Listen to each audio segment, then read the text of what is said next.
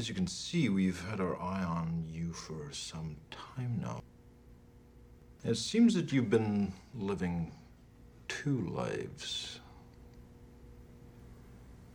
One of these lives has a future, and one of them does not.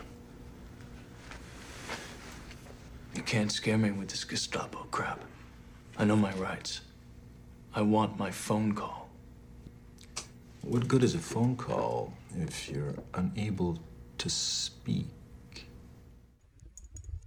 Kaputt.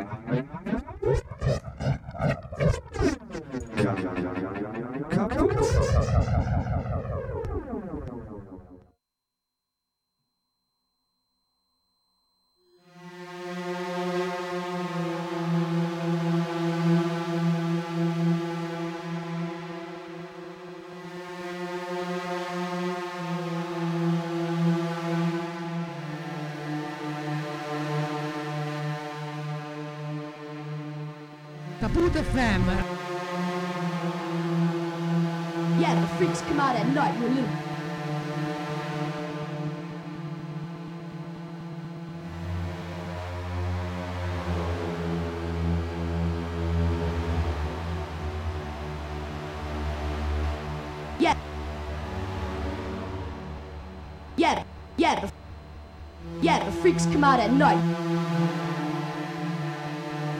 Kaput FM.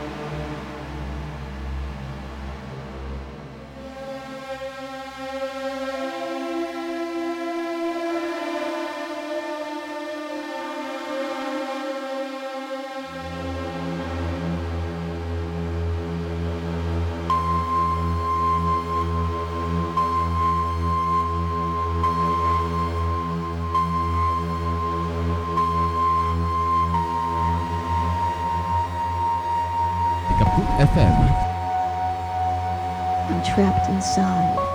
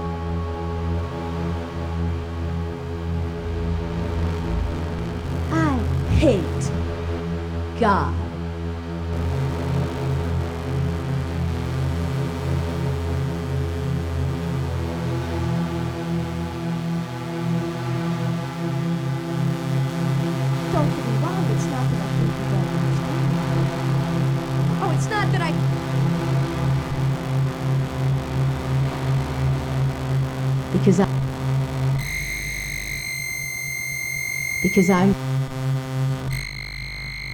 Yeah. Because I'm. Yeah. Because I'm.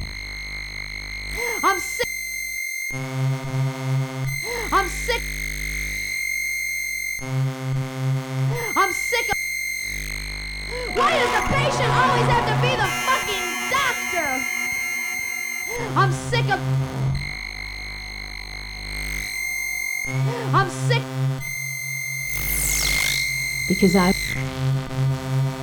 I'm sick of. Because I'm just. I'm sick of. Because I'm. Because I'm.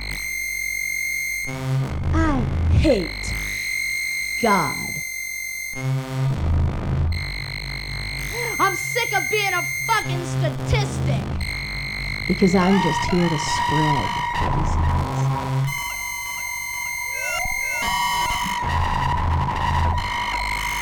Because I'm just here to spread the disease. I said, little reminiscing of a 1950 TV evangelist who turns tricks into profits. That I couldn't think of anything that could be fucking worse! That I couldn't think of anything that could be fucking worse! That I couldn't think of anything that could possibly be better the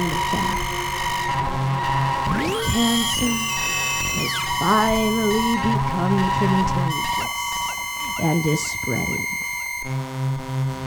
Just like I predicted, just like in my predictions, I see leper colonies on the horizon as far as the eye can see.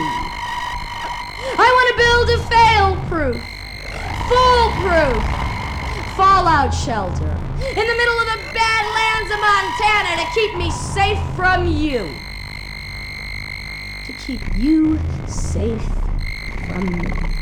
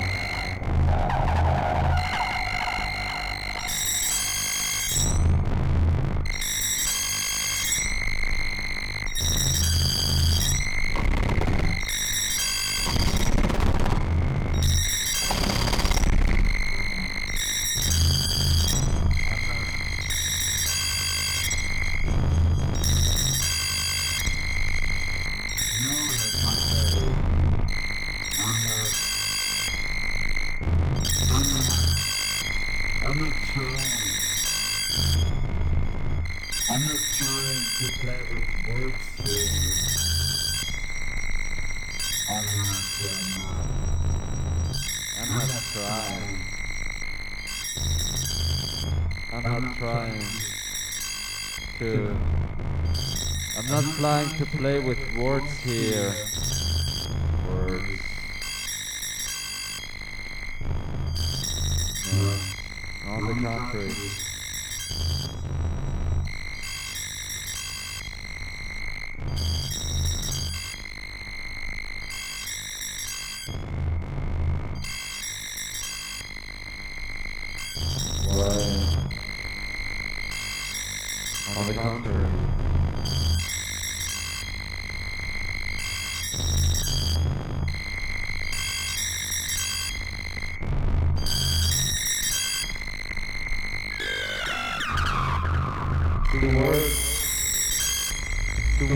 The right to mean something up to a point.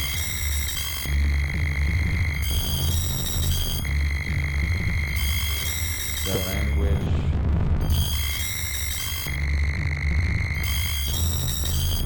The right to signification goes so far. French, French, like Italian. It's a language that has a certain modulation of significance.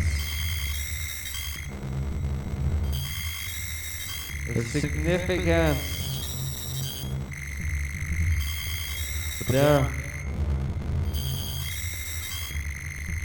there are some languages where each word can have 20 or 30 meanings.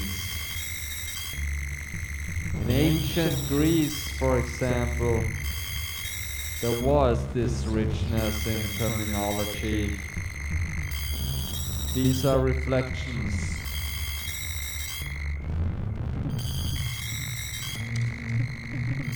These are reflections that need to be made, and the only means of communication. We have is this one. On the contrary, I'm s- on the contrary,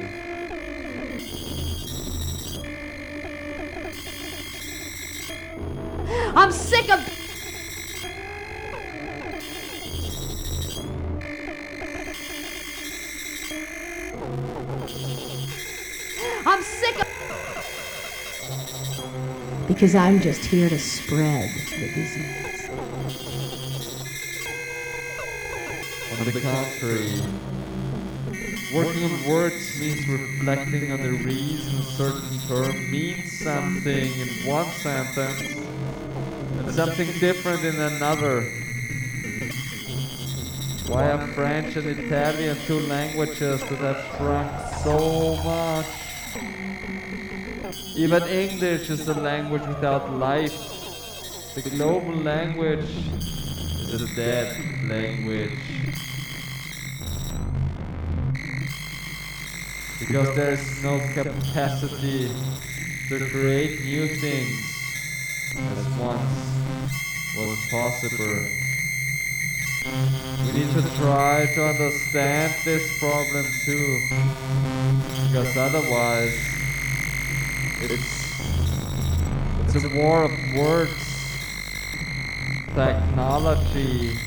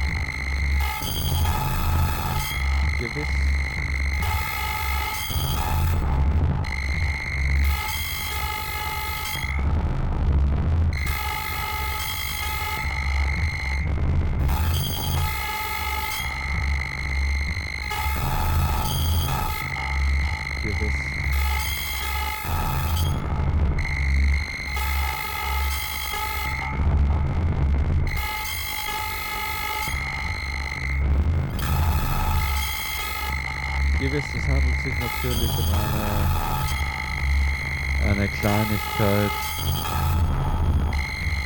Vielleicht um einen Nadelstich. Und selbst wenn das so wäre,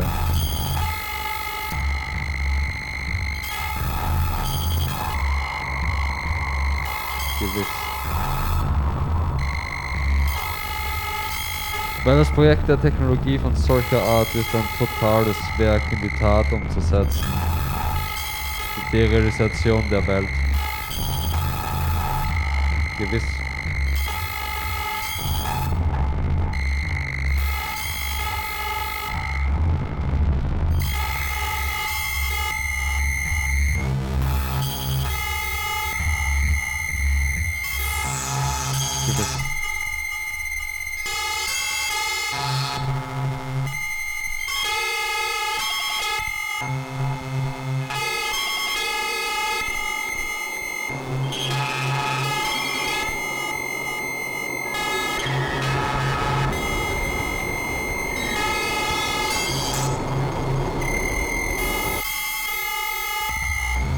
Doch ist die Technologie etwas anderes, etwas radikal anderes als die Summe der einzelnen Techniken. Diese produzieren fortwährend die Welt, in der wir leben. Die Technologie macht diese unwirklich. Das heißt, sie hört sie aus, beraubt sie ihrer Substanz.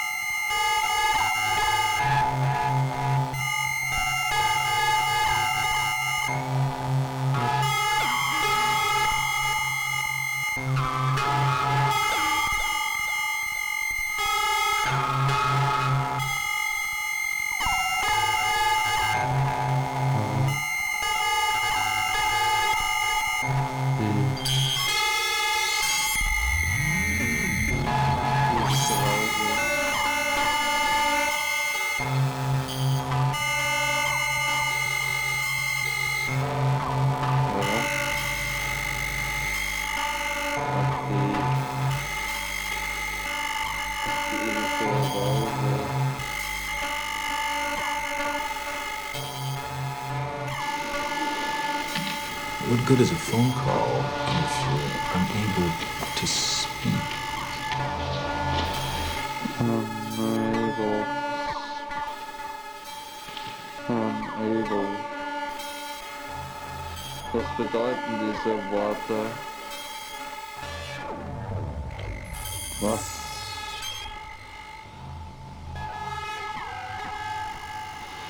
Was bedeuten diese Worte?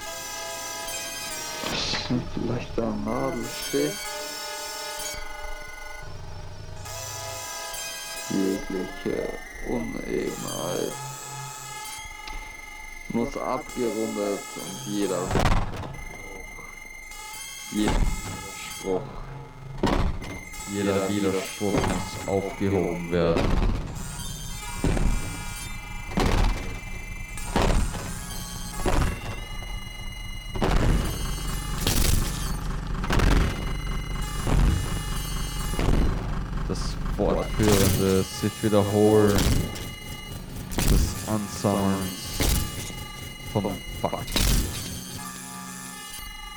Die kollektive und generalisierte Abschlachung.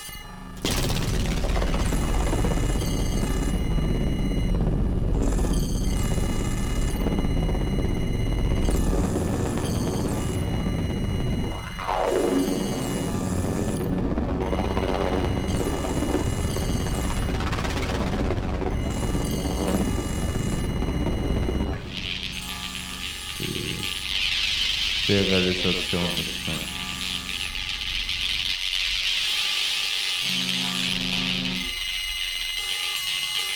Viel verloren.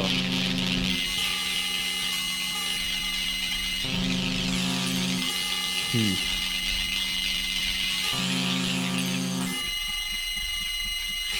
Tief verloren, ich.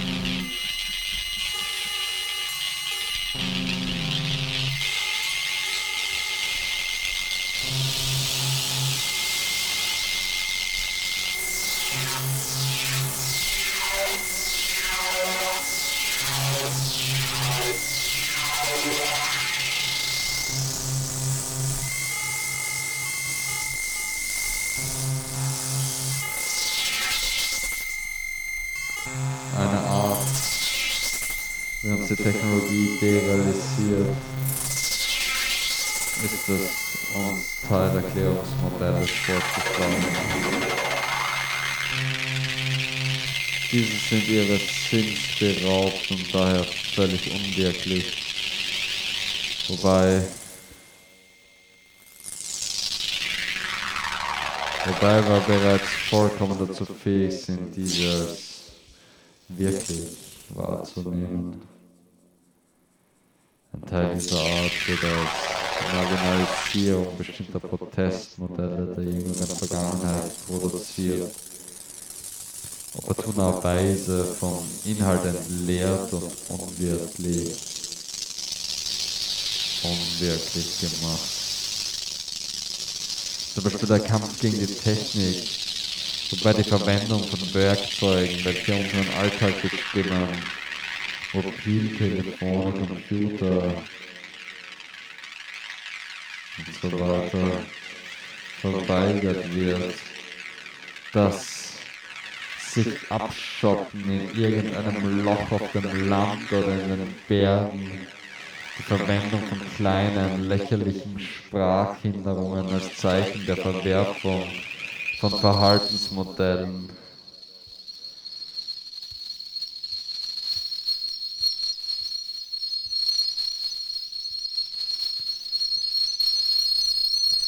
Übergang vom Symbol zur realen Sache und umgekehrt passieren oft schnell und ohne einen offensichtlichen Grund. Wir hören verstümmelte, zu Symbolen reduzierte Musik, die wir passiv genießen. Manchmal tauchen wir wieder an der Oberfläche auf, um aufgrund einer Spur von fetzenhaft überlebter Kultur zu erkennen, was mit unseren Ohren geschieht.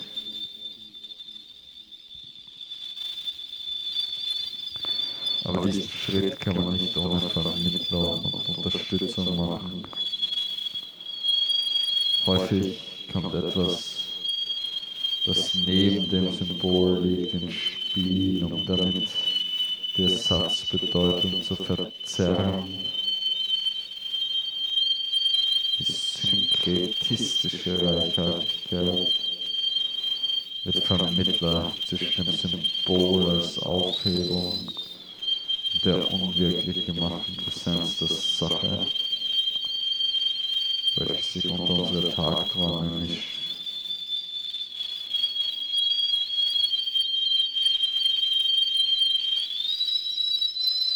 Wir wachen also mit etwas in unseren Händen und denken nicht nur an unsere Idiotie, sondern auch an die Kraft, welche uns so tiefgehend idiotisch gemacht hat. Dieses Etwas erwischt uns nunmehr verloren im Wald der Symbole. Aber es ist manchmal so stark,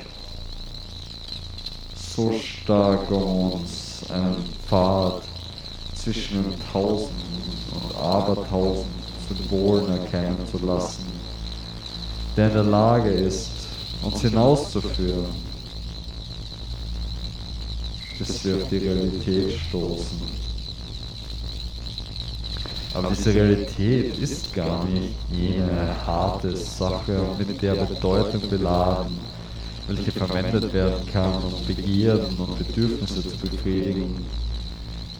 Sie ist nämlich eine Halluzination. Wir befinden uns also vor einer Weggabelung. Den Kopf unten halten und all das angreifen, das in der Ignoranz und der falschen Immanenz widerhallt. Um dies zu tun, benötigen wir eine Bestimmung, das heißt einen konkreten, stabilen, werkzeugtechnischen Haltegriff, welchen wir ihm auf den Weg beschaffen müssen, den wir mühsam im Wald herausgetreten haben. Oder uns auf die andere Seite umdrehen, um uns wieder schlafen zu legen. Schließlich, schließlich könnte sich alles um eine Schlafstörung handeln, um eine verfehlte Ahnung des Lebens. Und wir seit einiger Zeit tot sind und wir nach Kadaver stinken.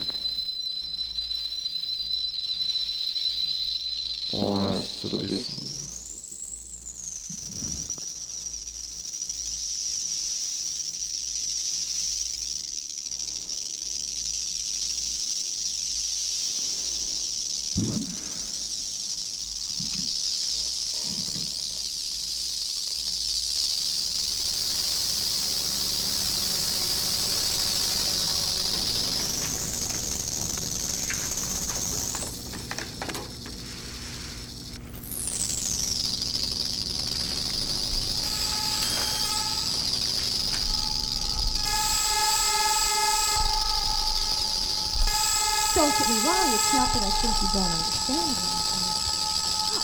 That I think you don't understand.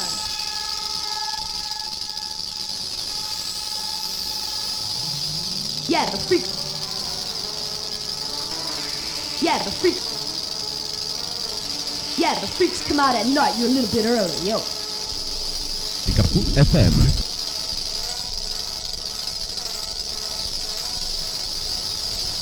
Tsunami.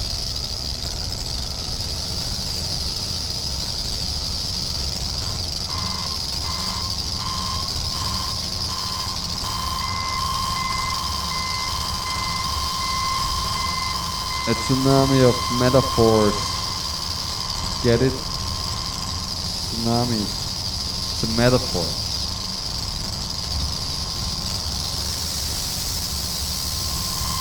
language and imagination in a technical world.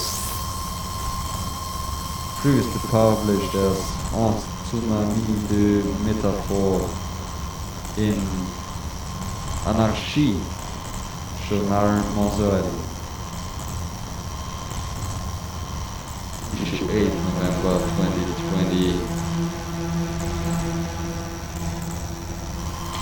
FM. Why does the patient always have to be the fucking doctor?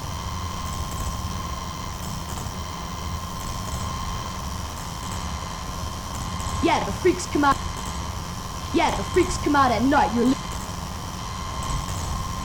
I hate God.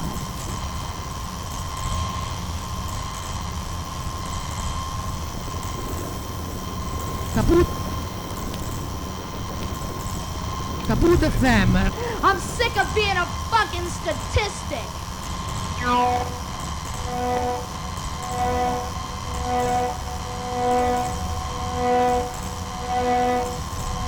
Because I'm just here to spread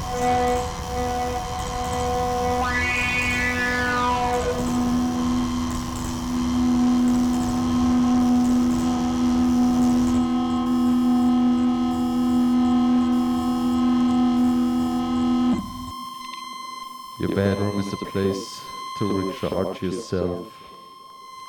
That was the slogan of a new advertising campaign of a furniture manufacturer. Because good sleep is important. Nobody will be surprised anymore that this manufacturer compares human beings with batteries that have to be recharged and of which the energy can be measured in percentages.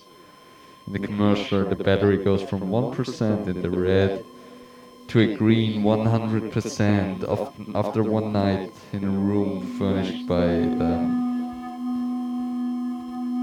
Human beings are nowadays connected batteries, computers.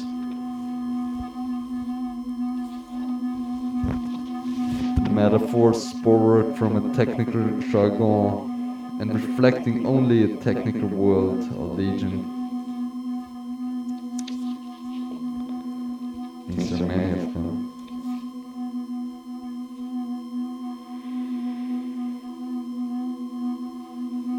On average, we use one metaphor every 20 words.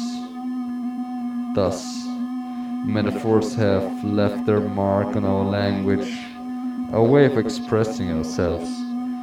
If language creates worlds, then there are also those who have created languages to instill worlds on us. Actually, linguists linguists all agree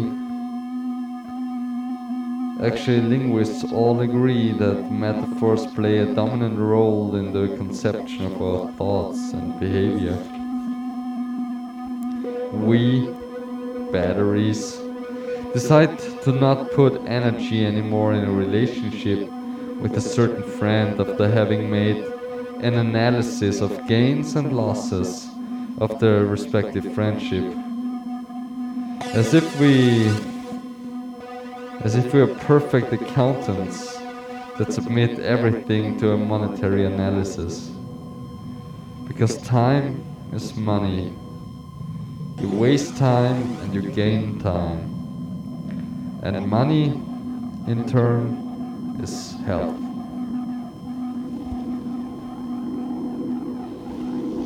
When businesses take many losses, then the economy is ill. When a human being is ill, then something is not right in the machinery. There's a bolt that's not fitted very well, or organs that don't do their job anymore.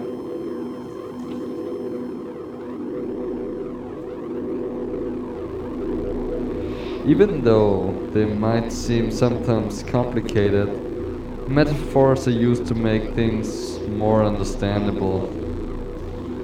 It's the only way to talk about certain things because literal language falls short when it's about abstract, relational, emotional things.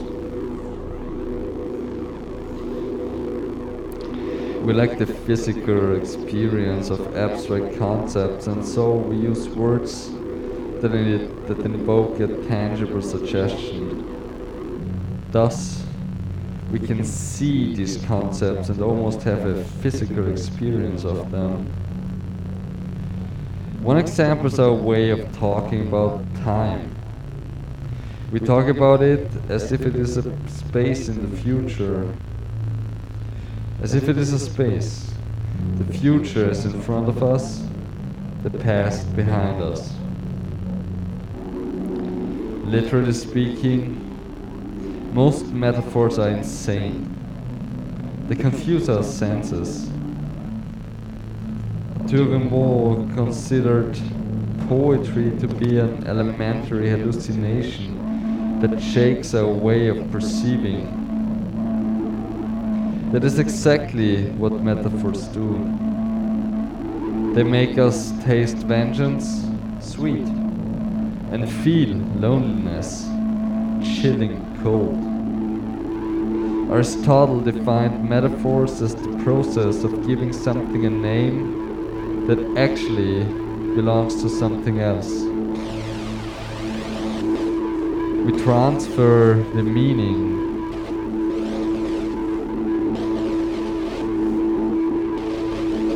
transfer the meaning of one word to another word. The old Greek already knew that it is a formidable weapon, especially in political discourse. Because the metaphor isn't blindingly obvious. Aristotle went so far as to say that they who masters the use of metaphors are masters of the surroundings. Think of the modern state, Thomas Hobbes discarded metaphors as an abuse of speech.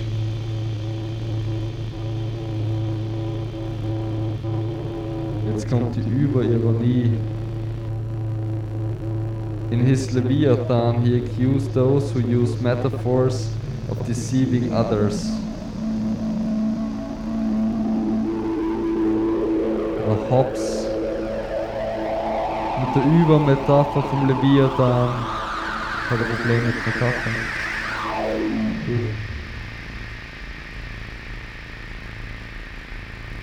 Numerous thinkers have considered metaphors as belonging to children, as an almost ridiculous trick of for feeble minds. It was the terrain of the poets with their absurd inventions.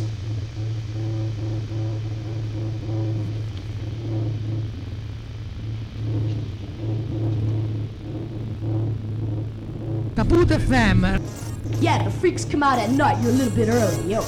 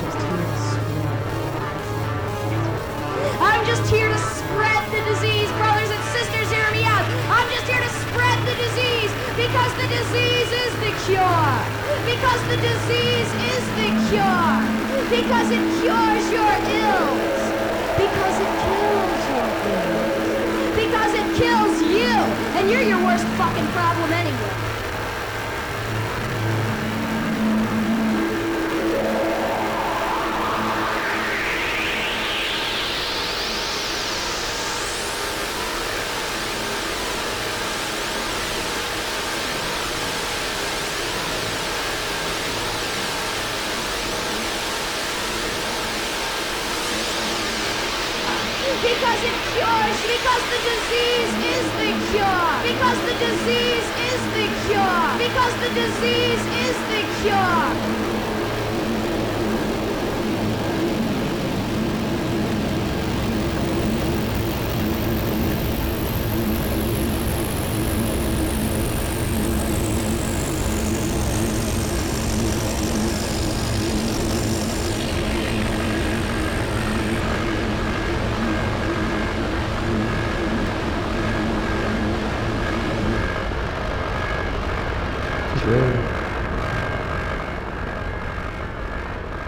Today the use of metaphors is certainly not anymore the privileged terrain of poets. In all domains of society, language abounds with metaphors. For example, the more technology advances, of which the real functioning generally evades our understanding, the more we use metaphors to try to grasp at least something.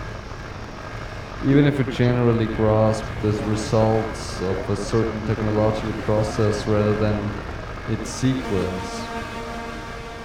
So we, we visualize data evidently as huge libraries with the unfortunate consequence that bits and bytes of information take in our imagination characteristics of intelligence and wisdom which are generally linked to the culture contained in the books of a library. An object becomes intelligent because it interacts while it is only pre-programmed sequences of algorithms.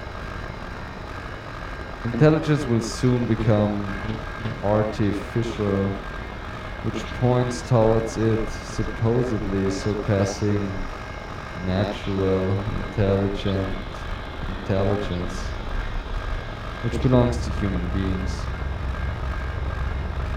The more our direct experience, not only physical but also mental and emotional, passes, the more it passes through a medi- media- mediation being nowadays mainly technological or religious or political. The more our direct experiences pass through a mediation mediation meditation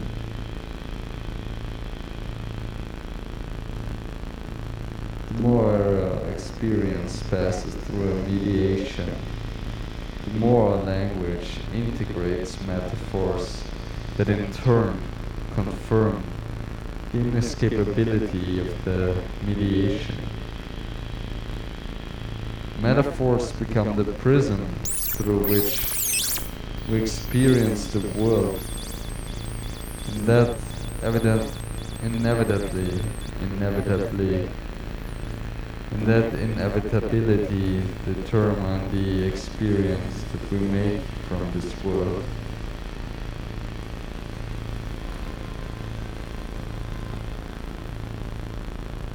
So nobody would be surprised to learn that for a long time intelligence intelligence services have entire departments dedicated to the study of metaphors. For example, to understand and map certain uh, conceptions in a given population, but also to create metaphors, yes, to guide feelings and thoughts Orwell isn't far off. The methods that can be very simple as when it in this text I ask you not to think about a pink elephant subsequently, subsequently you cannot stop seeing this pink elephant in front of your nose. A consultant who works for a privately owned business that designs metaphors for the campaigns of NGOs and charity foundations has a metaphor for metaphors. It's a room. The windows and doors allow for a certain view, a frame to see the exterior through. Put the windows higher in the room and people will see only trees. Put them lower and they'll only see the grass. Put the windows only in the south side and they'll always see sun. The inventor of the metaphor makes their architectural choices unavoidable.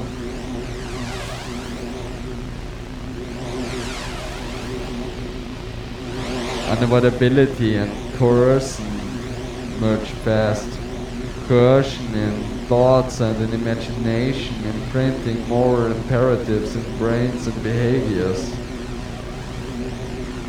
when we think about it, there are thousands of metaphoric expressions that partic- participate in the uh, reproduction of domination but the sensations they evoke. In the military domain, there are surgical strikes or peacekeeping missions.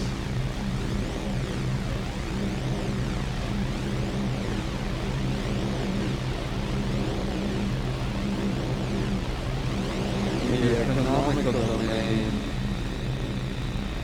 in the economy, we have stock market that crashes. There's nothing anyone can do about it. Or the economy recovers thanks to the political measures. And to what extent has this awful metaphor dating back to antiquity become established in society? It's like a human body with each organ its place and function and where the head commands and the arms get tired. How rapidly did we absorb the concepts of cybernetics computing that say people are connected even when they never see each other. Networks are social while they atomize. Technology is green while it's colorless, flavorless, or else rather white and grey. And a, and a jargon of anarchists? Certainly. The new world we hold in our hearts also has to find an expression through a language capable of creating worlds, a subversive language, an imagination that peers into the untold horizons. But all that is but all that is very different from illusions bordering on frauds. We call to make war on society, but how many really leave the comfort zone of differences of opinion? We say we want to liberate our passions by affirming it on the internet.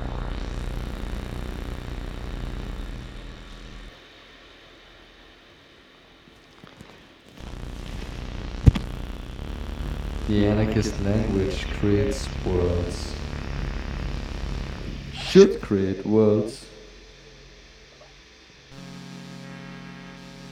But cannot be open to fraud, to self deceit, to kind of collective hypnosis that will only strengthen patterns of followers or the consumption of any subversive tension. Did you already notice how comfortable expressions like the seed of subversion lies beneath the snow can be for those seeking to just justify their waiting? Besides, the fire that burns in our hearts can extinguish very fast when things turn complicated. The solid rocks of our ideas, they erode rather than they erode rather surprisingly fast when the trumpet of the next social movement sounds.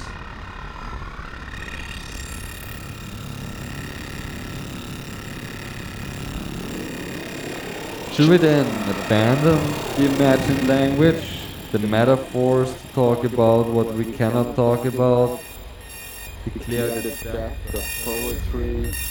In passing, isn't it already numbed and then killed by the progress of technology and its world of images? In order to purge language from manipulations, from biased strategies, from camouflage hypocrisies, from moral imperatives imprinted in the expressions themselves a fact in and of itself is nothing. A statement of a fact stating something objectively is impossible. Language relates our being with our experience. It will always be lacking a bit false, approximative. For that reason, it would be a declaration of defeat to oppose the metaphors that shape dominant, that shape dominant thought with the factual language. The battle of metaphors is being waged on the terrain of imagination.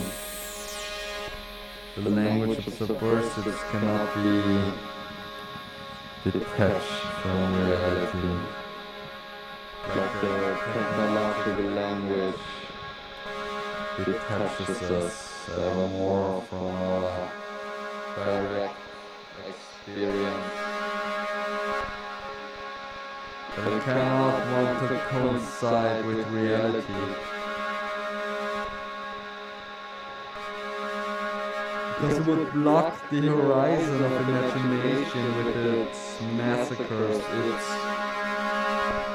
oppression, its dullness, its exploitation. No. Subversive language has to build bridges, always new and different, between a fact and its expression, between a fact and its interpretation, between a fact and its surpassing. To end with a metaphor, breaking through the vicious circle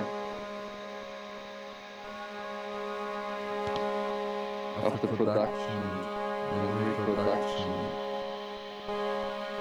of the existence. also goes through the expression and language other than the one of non-domination, that is technical and riddled with nonsensical metaphors. Why?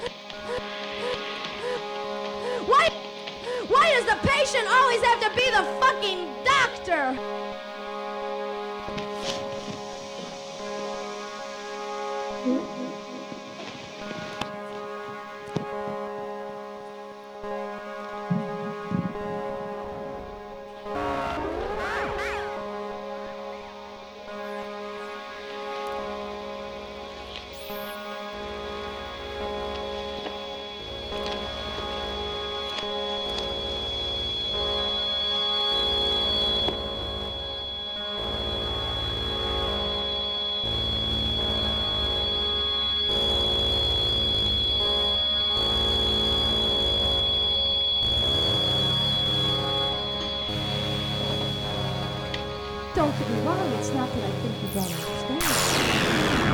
Oh, it's not that I think you don't understand. It's that I don't want to understand.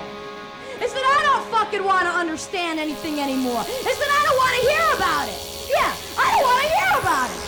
I don't want to see it. I don't want to know about it. I don't want to know nothing that I don't already know, all right? I don't want to fucking know about it. Look, I wouldn't know the fucking truth if it slapped me in the face. You wouldn't know the fucking truth slapped you in the fucking face. You wouldn't even know it hit you if I slapped you in the fucking face. Because I'm just here to spread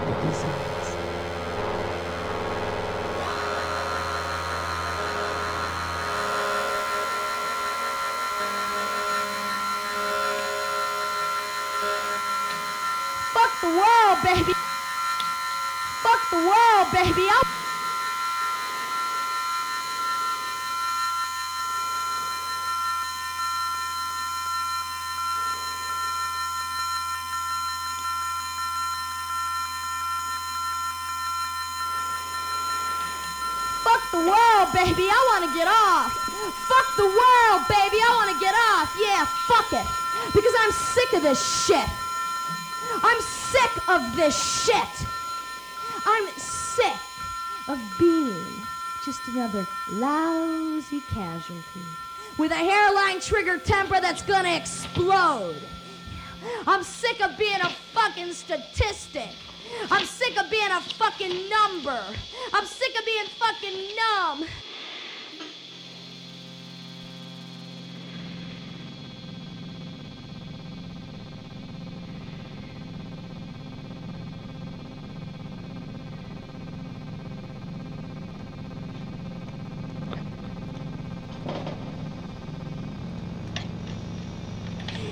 To fuel that necessary agitation which feeds their entire existence.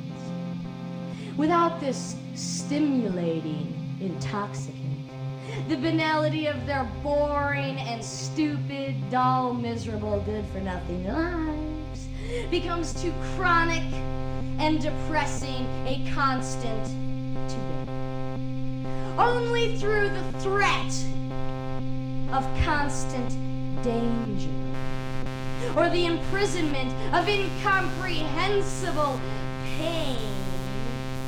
Can they find a suitable distraction to veer them away from this dull reality which they try so desperately to escape.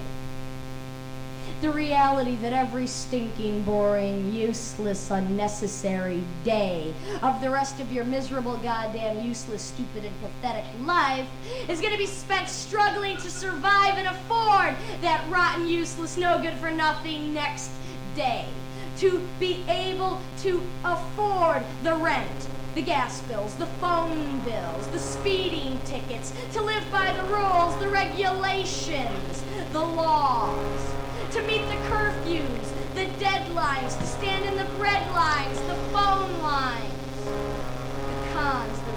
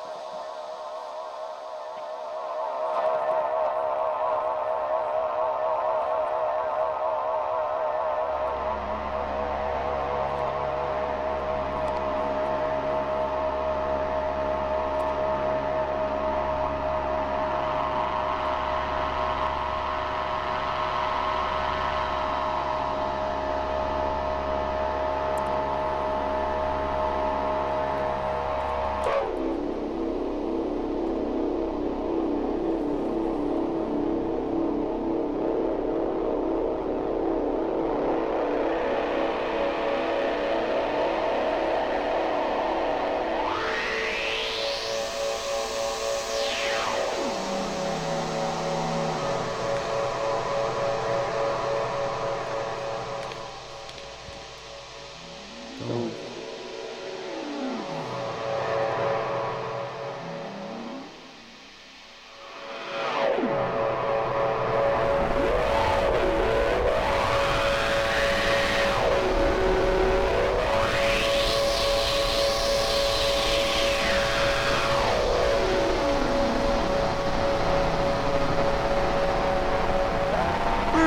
hate God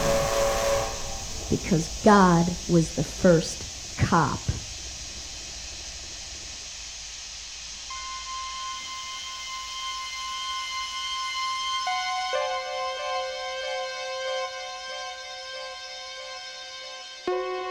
That's it. When the fuck are you gonna do something fucking useful? Like rob a bank.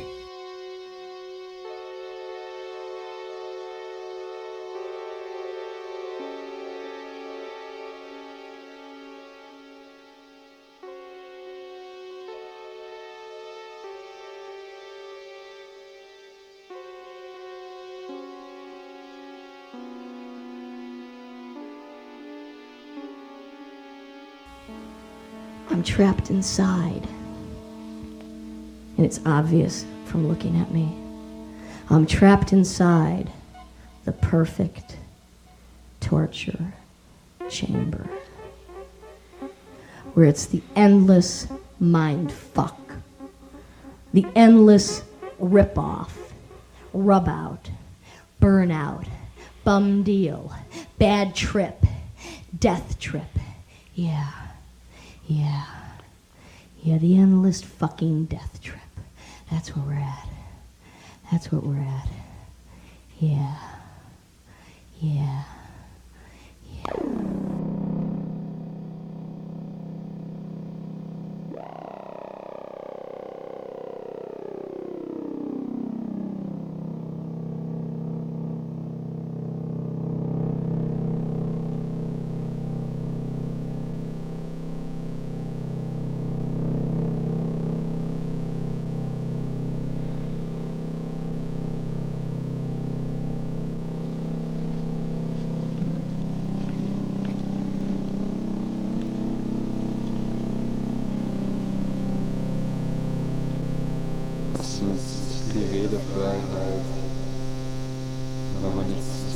Zu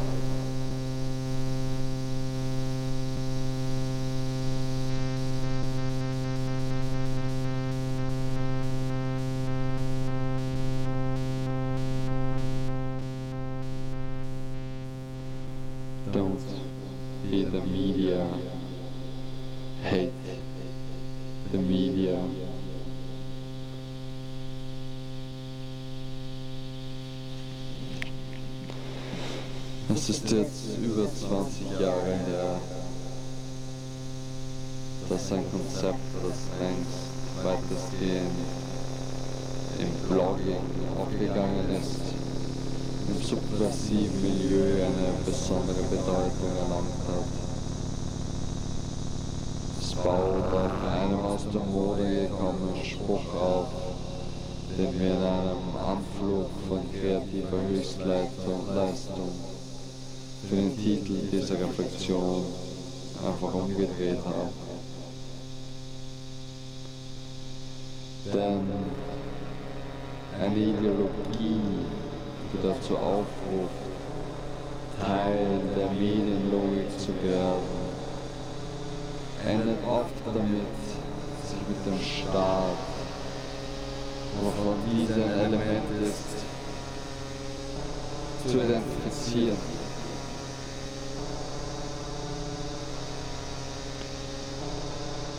In einer Tradition steht der Begriff der Gegeninformation, der auf viele radikale und anarchistische Plattformen schmückt. Das trifft und das wirft eine sehr grundsätzliche Frage auf. Beim Wort Gegeninformation schwingt. Vielleicht geht nur mir das so auch die Idee der Gegenmacht mit. Etwas, womit wenig anfangen kann, wer die Herrschaft zerstört wissen will. Beziehungsweise sie sehr eigenständig selbst zerstören will.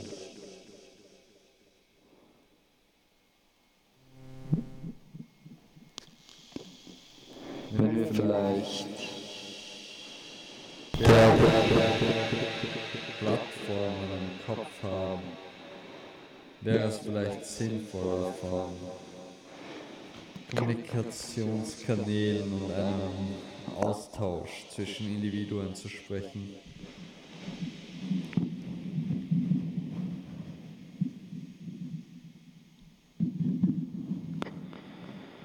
Es geht hier in erster Linie nicht darum, die Sinnhaftigkeit von Plattformen und vermittler Kommunikation als solche in Frage zu stellen. Dabei handelt es sich eher um eine einerseits philosophische,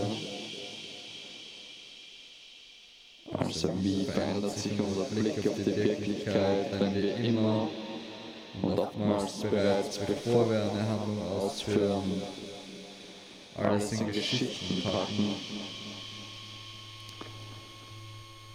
Andererseits praktischer. Also wollen wir unsere Zeit nicht vielleicht mit anderen Dingen anbringen?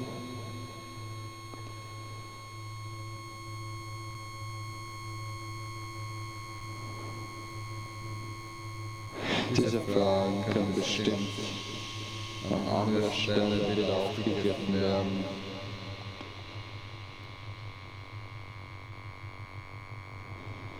Wir wollen hier stattdessen konkret überlegen, worauf wir uns beziehen wollen und können. Wenn wir uns also, wie auch hier, Pour bêtise, j'étais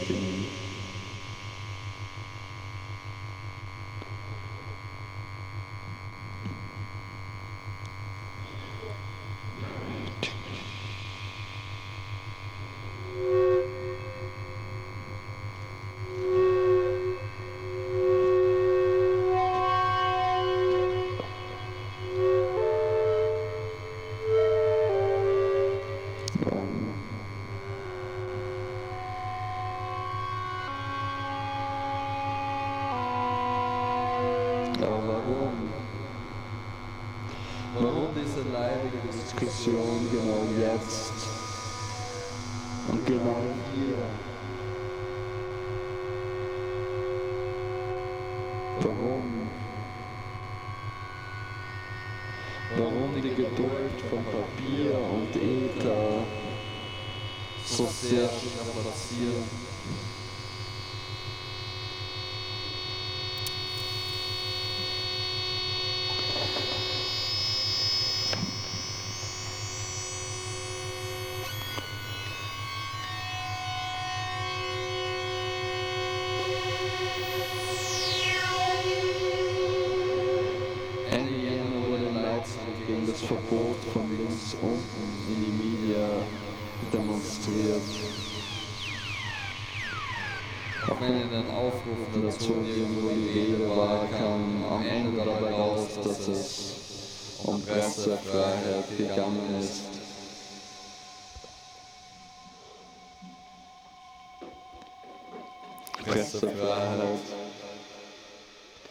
Die Benutzung dieses Begriffs hat dabei eine eigene Dynamik entwickelt, die sich letztlich auch bei Reflexionen, die Entladungen auf der Demonstration verteidigen, wiederfindet.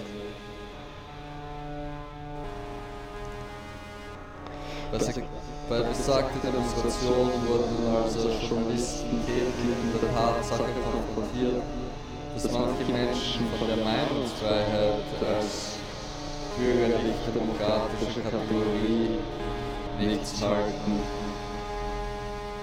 Und dann, dann ging das Geheule los. Die Linksextremen, gewalttätig, lassen keine andere Meinung zu, verunmöglichen die Arbeit der Medien,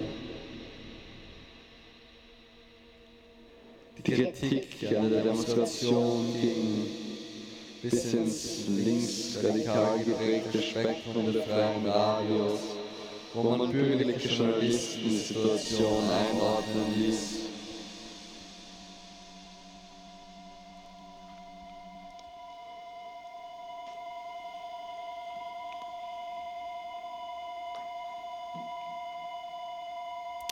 Bei einer Sache hat diese mit ihrer Sicht der Dinge recht. Die Ereignisse auf der Demonstration stehen im Widerspruch zur Berufung auf die Pressefreiheit. Den Fehler in dieser Gleichung finden bestimmt nicht alle auf der gleichen Seite. Den narrativen Spin mit der Pressefreiheit liefert offenbar die Presse selbst. Es handelt sich dabei um ein Narrativ, das wiederum zur allzu bekannten PR-Strategie der Polizei passen würde, zwischen legitimen Demonstrationen und illegitimen, also Gewaltanwendungen, Formen der Ausdrucksweise zu trennen. Doch wie kam es dazu, dass dieses Narrativ schließlich auch von sympathisierenden Beobachtern geschluckt wurde? Teilweise auch von denjenigen, die die Ausschreitungen verteidigen. Vielleicht handelt es sich dabei um eine strategische Entscheidung. Einerseits, um bessere Karten für den Prozess einige Tage darauf zu haben, hat nicht funktioniert. Andererseits, um vielleicht in Teilen der Bevölkerung Sympathie zu erwecken, ein Dasein als Politiker mit anderen Mitteln fristend. Darin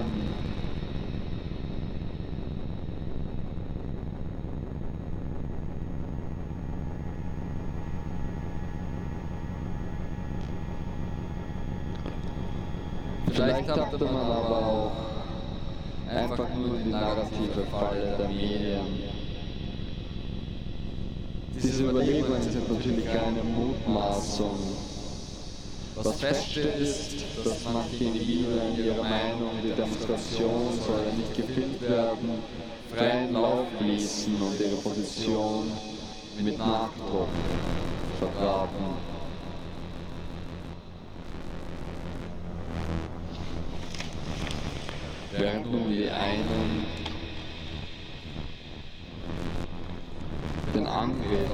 Demokratische Grundrechte beweinen, versuchen andere die Angriffe einzuordnen. Die Arbeit der Journalisten würde von den Bullen für die Identifikation von Demonstrationsteilnehmern gebraucht. Wer die Arbeit des der Polen unterstützt, kriegt aufs Maul, ist doch klar.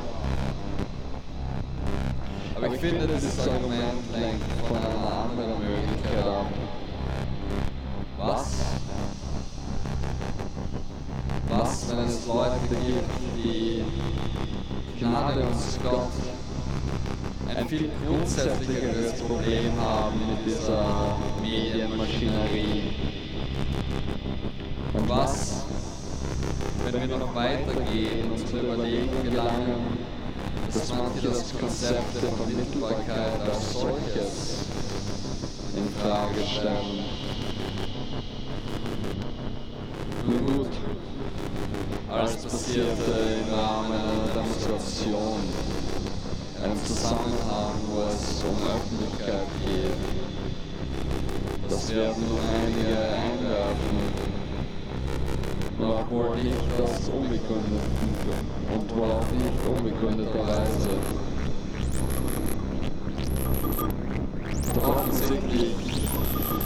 Die Fähigkeit, eine Demonstration nicht als Selbstzweck zu sehen, sondern als Szenario, in dem gewisse Dinge möglich sind, gewisse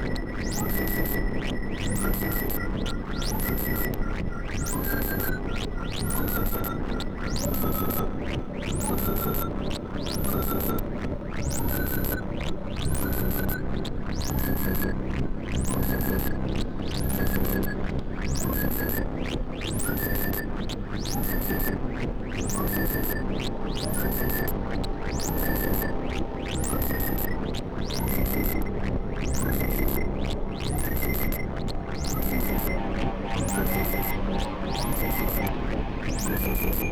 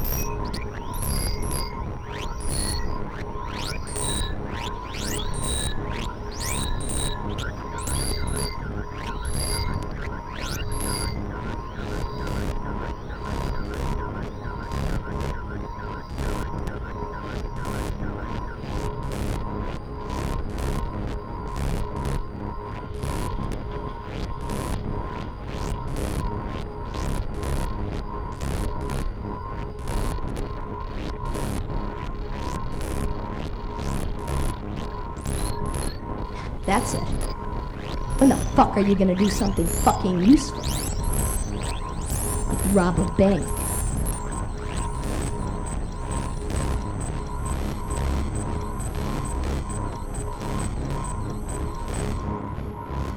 Kaputt FM. Yeah, the freaks come out at night. You're a little bit early, yo.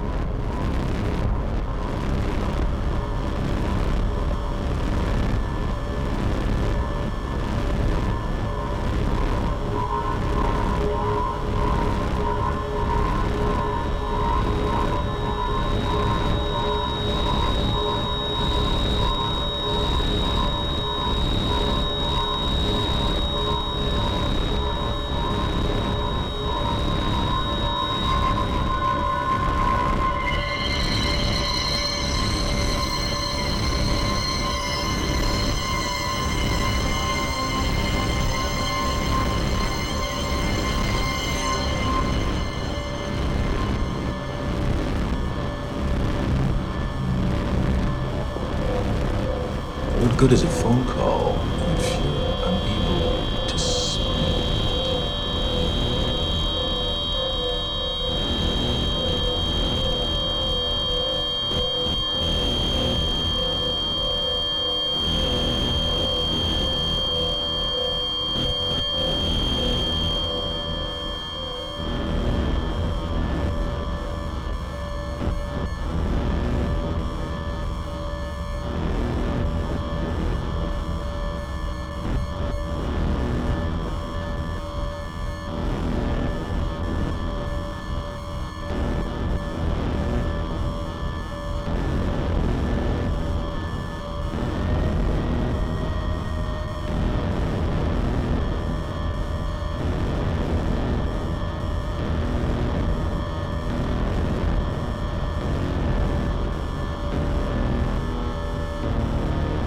freaks come out at night.